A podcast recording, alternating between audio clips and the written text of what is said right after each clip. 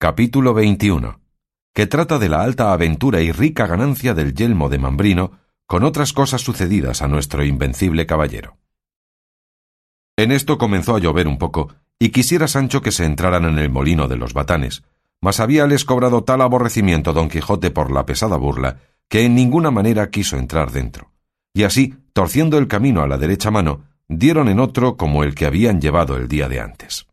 De allí a poco descubrió don Quijote un hombre a caballo que traía en la cabeza una cosa que relumbraba como si fuera de oro, y aun él apenas la hubo visto cuando se volvió a Sancho y le dijo Paréceme, Sancho, que no hay refrán que no sea verdadero, porque todos son sentencias sacadas de la misma experiencia, madre de las ciencias todas, especialmente aquel que dice Donde una puerta se cierra, otra se abre. Dígolo, porque si anoche nos cerró la aventura la puerta de la que buscábamos, engañándonos con los batanes, ahora nos abre de par en par otra, para otra mejor y más cierta aventura, que si yo no acertare a entrar por ella, mía será la culpa, sin que la pueda dar a la poca noticia de batanes ni a la escuridad de la noche. Digo esto, porque si no me engaño, hacia nosotros viene uno que trae en su cabeza puesto el yelmo de Mambrino, sobre el que yo hice el juramento que sabes.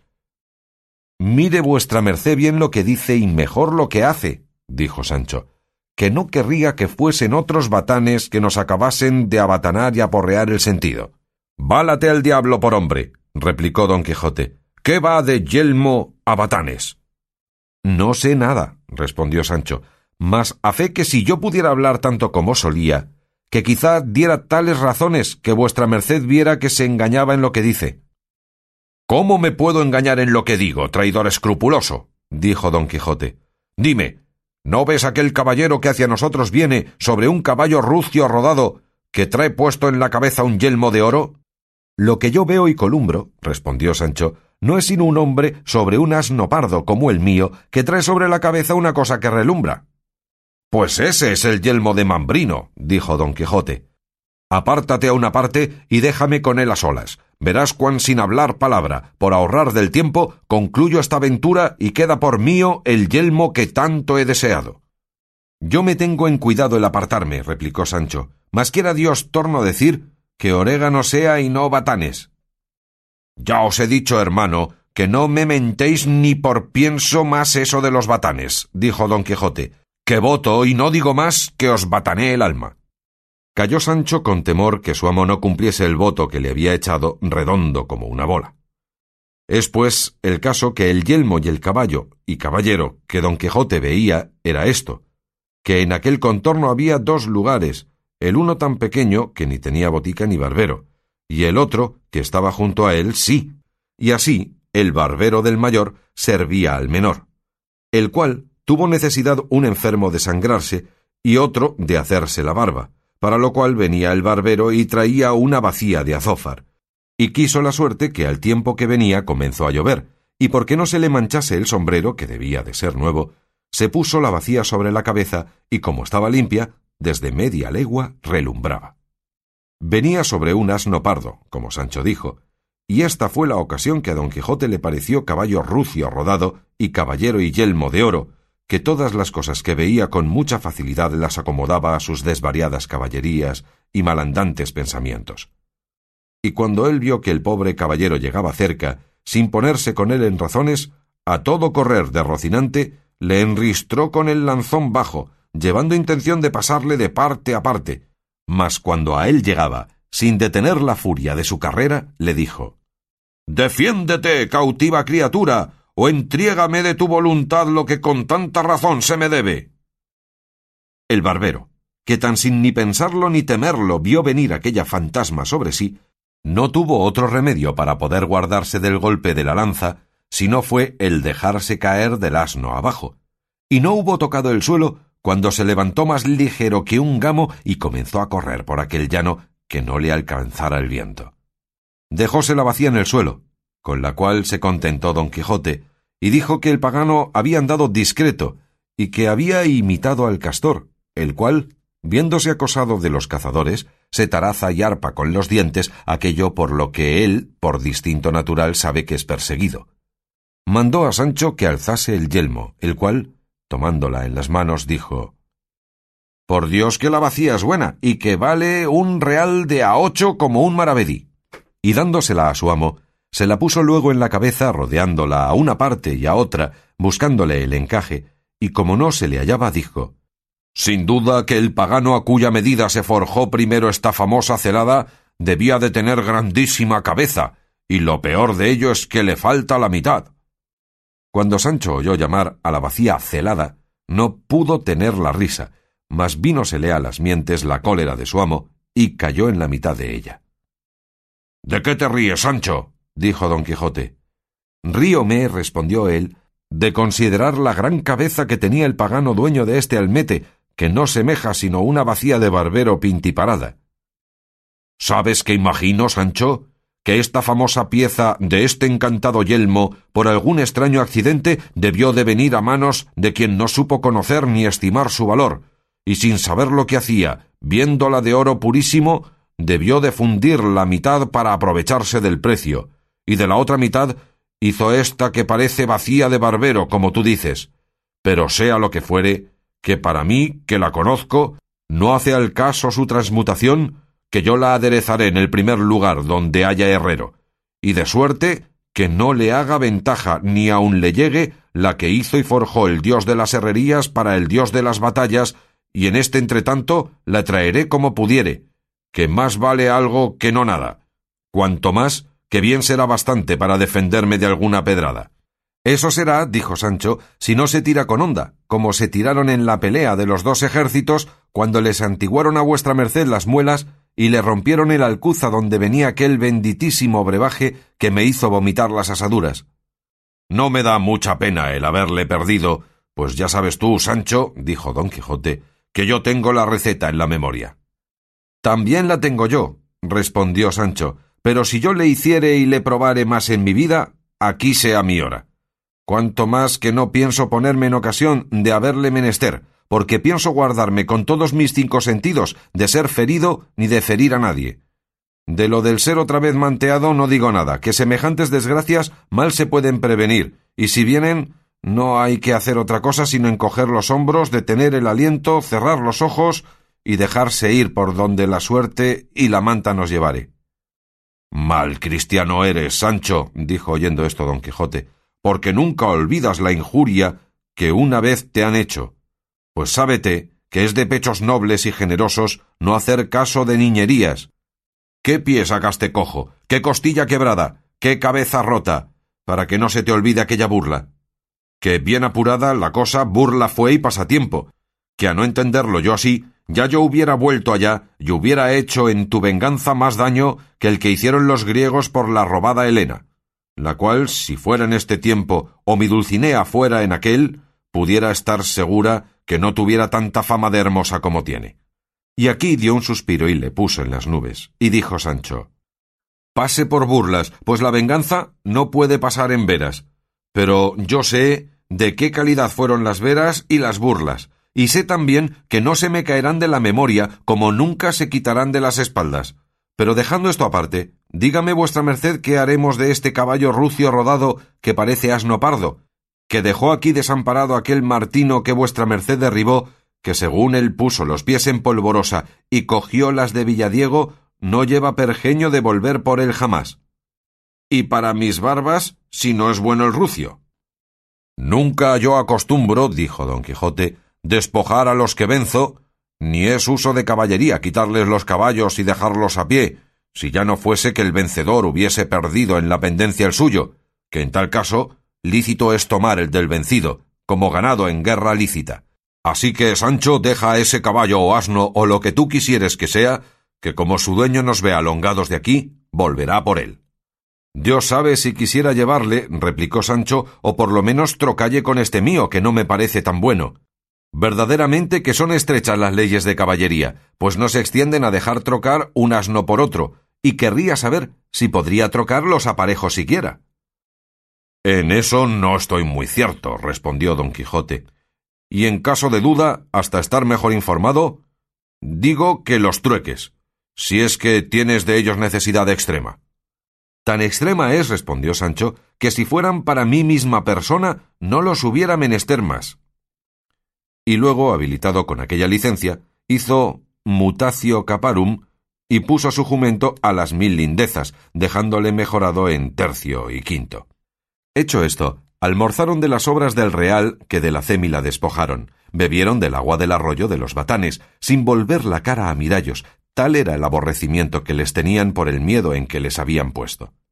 Cortada pues la cólera y aun la melancolía, subieron a caballo y sin tomar determinado camino, por ser muy de caballeros andantes el no tomar ninguno cierto, se pusieron a caminar por donde la voluntad de Rocinante quiso, que se llevaba tras sí la de su amo, y aun la del asno, que siempre le seguía por donde quiera que guiaba, en buen amor y compañía. Con todo esto, volvieron al camino real y siguieron por él a la aventura, sin otro designio alguno. Yendo pues así caminando, dijo Sancho a su amo Señor, ¿quiere vuestra merced darme licencia que departa un poco con él? Que después que se me puso aquel áspero mandamiento del silencio, se me han podrido más de cuatro cosas en el estómago, y una sola que ahora tengo en el pico de la lengua no querría que se mal lograse. Dila, dijo don Quijote, y sé breve en tus razonamientos, que ninguno hay gustoso si es largo. Digo pues, señor, respondió Sancho, que de algunos días a esta parte he considerado cuán poco se gana y granjea de andar buscando estas aventuras que vuestra merced busca en estos desiertos y encrucijadas de caminos, donde, ya que se venzan y acaben las más peligrosas, no hay quien las vea ni sepa, y así se han de quedar en perpetuo silencio y en perjuicio de la intención de vuestra merced y de lo que ellas merecen. Y así, me parece que sería mejor, salvo el mejor parecer de vuestra merced, que nos fuésemos a servir a algún emperador o a otro príncipe grande que tenga alguna guerra, en cuyo servicio vuestra merced muestre el valor de su persona, sus grandes fuerzas y mayor entendimiento. Que visto esto del señor a quien sirviéremos, por fuerza nos ha de remunerar a cada cual según sus méritos, y allí no faltará quien ponga en escrito las hazañas de vuestra merced para perpetua memoria. De las mías no digo nada, pues no han de salir de los límites escuderiles aunque sé decir que si se usa en la caballería escribir hazañas de escuderos, que no pienso que se han de quedar las mías entre renglones. No dices mal, Sancho, respondió don Quijote, mas antes que se llegue a este término, es menester andar por el mundo como en aprobación, buscando las aventuras, para que acabando algunas se cobre nombre y fama tal que cuando se fuere a la corte de algún gran monarca, ya sea el caballero conocido por sus obras, y que apenas le hayan visto entrar los muchachos por la puerta de la ciudad, cuando todos le sigan y rodeen dando voces diciendo Este es el caballero del sol, o de la sierpe, o de otra insignia alguna, debajo de la cual hubiera acabado grandes hazañas. Este es, dirán, el que venció en singular batalla al gigantazo Brocabruno de la gran fuerza, el que desencantó al gran mameluco de Persia del largo encantamiento en que había estado casi novecientos años. Así que de mano en mano irán pregonando sus hechos, y luego, al alboroto de los muchachos y de las demás gente, separará a las fenestras de su real palacio el rey de aquel reino, y así como vea al caballero, conociéndole por las armas o por la empresa del escudo, forzosamente ha de decir Ea sus. Salgan mis caballeros cuantos en mi corte están a recibir a la flor de la caballería que allí viene, a cuyo mandamiento saldrán todos, y él llegará hasta la mitad de la escalera, y le abrazará estrechísimamente, y le dará paz, besándole en el rostro, y luego le llevará por la mano al aposento de la señora reina, donde el caballero la hallará con la infanta su hija, que ha de ser una de las más fermosas y acabadas doncellas que en gran parte de lo descubierto de la tierra a duras penas se pueda hallar. Sucederá tras esto, luego en continente, que ella ponga los ojos en el caballero y él en los de ella, y cada uno parezca a otro cosa más divina que humana, y sin saber cómo ni cómo no, han de quedar presos y enlazados en la intricable red amorosa, y con gran cuita en sus corazones por no saber cómo se han de fablar para descubrir sus ansias y sentimientos. Desde allí le llevarán sin duda a algún cuarto del palacio ricamente aderezado, donde, habiéndole quitado las armas, le traerán un rico manto de escarlata con que se cubra. Y si bien pareció armado, también y mejor ha de parecer en farseto. Venida la noche, cenará con el rey, reina e infanta, donde nunca quitará los ojos de ella, mirándola a furto de los circunstantes, y ella hará lo mismo, con la misma sagacidad, porque, como tengo dicho, es muy discreta doncella. Levantarse han las tablas, y entrará a deshora por la puerta de la sala un feo y pequeño enano, con una hermosa dueña, que entre dos gigantes detrás del enano viene, con cierta aventura hecha por un antiquísimo sabio, que el que la acabare será temido por el mejor caballero del mundo. Mandará luego el rey que todos los que están presentes la prueben, y ninguno le dará fin y cima, sino el caballero huésped, en mucho pro de su fama, de lo cual quedará contentísima la infanta, y se tendrá por contenta y pagada además por haber puesto y colocado sus pensamientos en tan alta parte. Y lo bueno es que este rey o príncipe, o lo que es, tiene una muy reñida guerra con otro tan poderoso como él, y el caballero huésped le pide al cabo de algunos días que ha estado en su corte licencia para ir a servirle en aquella guerra dicha. Darásela el rey de muy buen talante, y el caballero le besará cortésmente las manos por la merced que le face. Y aquella noche se despedirá de su señora la infanta por las rejas de un jardín, que cae en el aposento donde ella duerme, por las cuales ya otras muchas veces la había fablado, siendo medianera y sabidora de todo, una doncella de quien la infanta mucho se fiaba. Suspirará él, desmayaráse ella, traerá agua la doncella, acuitaráse mucho porque viene la mañana y no querría que fuesen descubiertos por la honra de su señora. Finalmente, la infanta volverá en sí y dará sus blancas manos por la reja al caballero, el cual se las besará mil y mil veces, y se las bañará en lágrimas. Quedará concertado entre los dos del modo que se han de hacer saber sus buenos o malos sucesos, y rogarále la princesa que se detenga lo menos que pudiere. Prometérselo a él con muchos juramentos. Tórnale a besar las manos y despídese con tanto sentimiento que estará poco por acabar la vida. Vase desde allí a su aposento, échase sobre su lecho, no puede dormir del dolor de la partida. Madruga muy de mañana, vase a despedir del rey, de la reina y de la infanta. Dícenle, habiéndose despedido de los dos, que la señora infanta está mal dispuesta y que no puede recibir visita. Piensa el caballero que es de pena de su partida. Traspasásele el corazón, y falta poco de no dar inicio manifiesto de su pena. Está la doncella medianera delante, halo de notar todo, váselo a decir a su señora, la cual la recibe con lágrimas y le dice que una de las mayores penas que tiene es no saber quién sea su caballero y si es de linaje de reyes o no. Asegúrala la doncella que no puede caber tanta cortesía, gentileza y valentía como la de su caballero, sino en sujeto real y grave. Consuélase con esto la cuitada. Procura consolarse por no dar mal indicio de sí a sus padres, y a cabo de dos días sale en público ya se es ido el caballero. Pelea en la guerra, vence al enemigo del rey, gana muchas ciudades, triunfa de muchas batallas, vuelve a la corte, ve a su señora por donde suele, conciértase que la pida a su padre por mujer en pago de sus servicios. No se la quiere dar el rey porque no sabe quién es. Pero con todo esto, o robada, o de otra cualquier suerte que sea, la infanta viene a ser su esposa, y su padre lo viene a tener a gran ventura porque se vino a averiguar que el tal caballero es hijo de un valeroso rey de no sé qué reino, porque creo que no debe de estar en el mapa. Mueres el padre, hereda la infanta, queda rey el caballero, en dos palabras. Aquí entra luego el hacer mercedes a su escudero y a todos aquellos que le ayudaron a subir a tan alto estado. Casa a su escudero con una doncella de la infanta, que será sin duda la que fue tercera en sus amores, que es hija de un duque muy principal. Eso pido, y barras derechas, dijo Sancho. A eso me atengo, porque todo al pie de la letra de suceder por vuestra merced, llamándose el caballero de la triste figura. No lo dudes, Sancho, replicó don Quijote, porque del mismo modo y por los mismos pasos que esto he contado, suben y han subido los caballeros andantes a ser reyes y emperadores.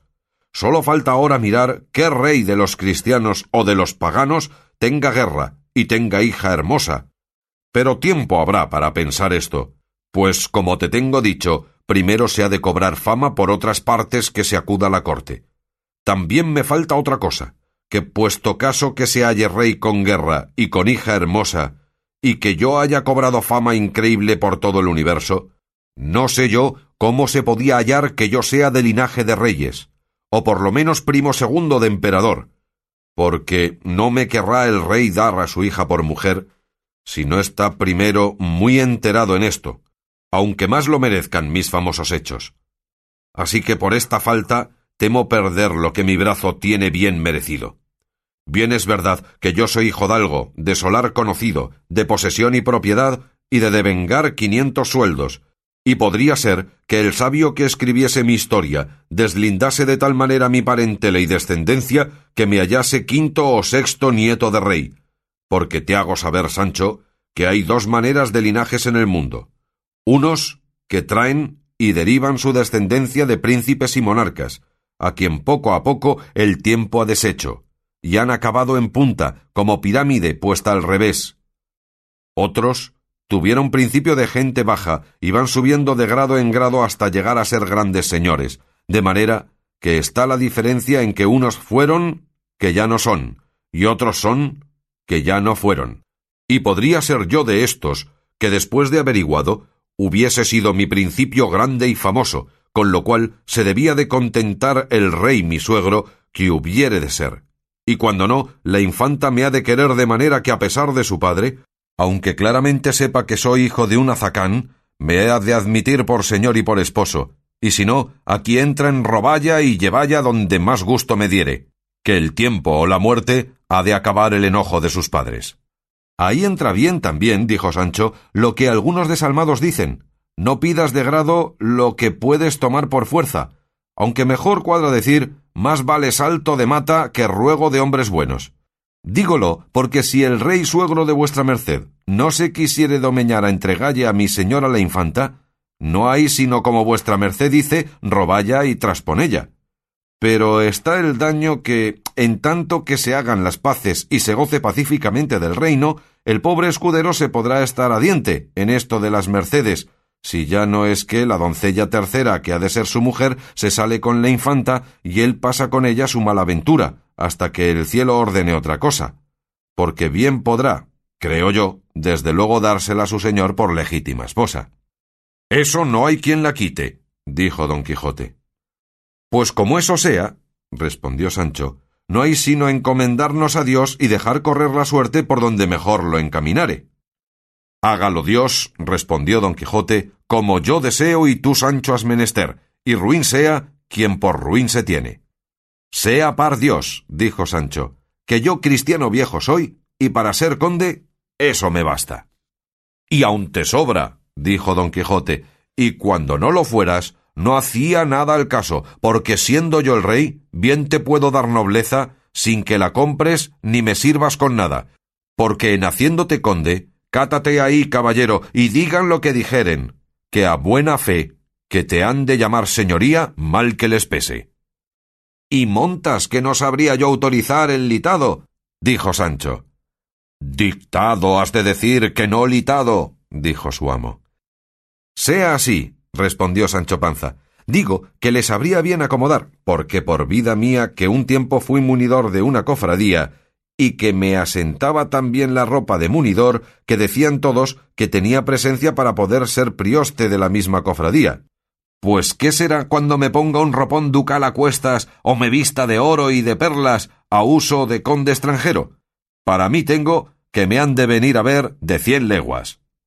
Bien parecerás, dijo don Quijote, pero será menester que te rapes las barbas a menudo, que según las tienes de espesas, aborrascadas y mal puestas, si no te las rapas a navaja cada dos días por lo menos, a tiro de escopeta se echará de ver lo que eres.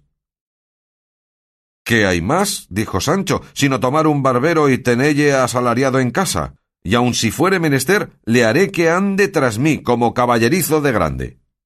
Pues ¿Cómo sabes tú, preguntó don Quijote, que los grandes llevan detrás de sí a sus caballerizos?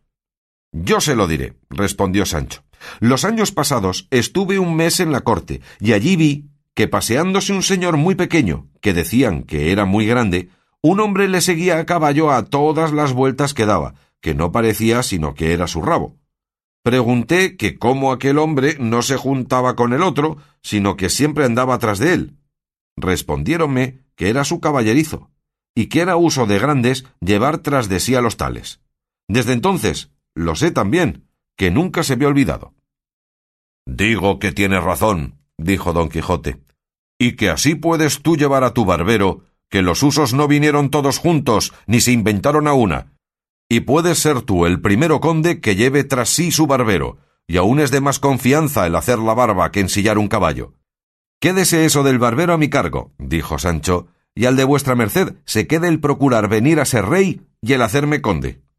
Así será, respondió don Quijote, y alzando los ojos, vio lo que se dirá en el siguiente capítulo.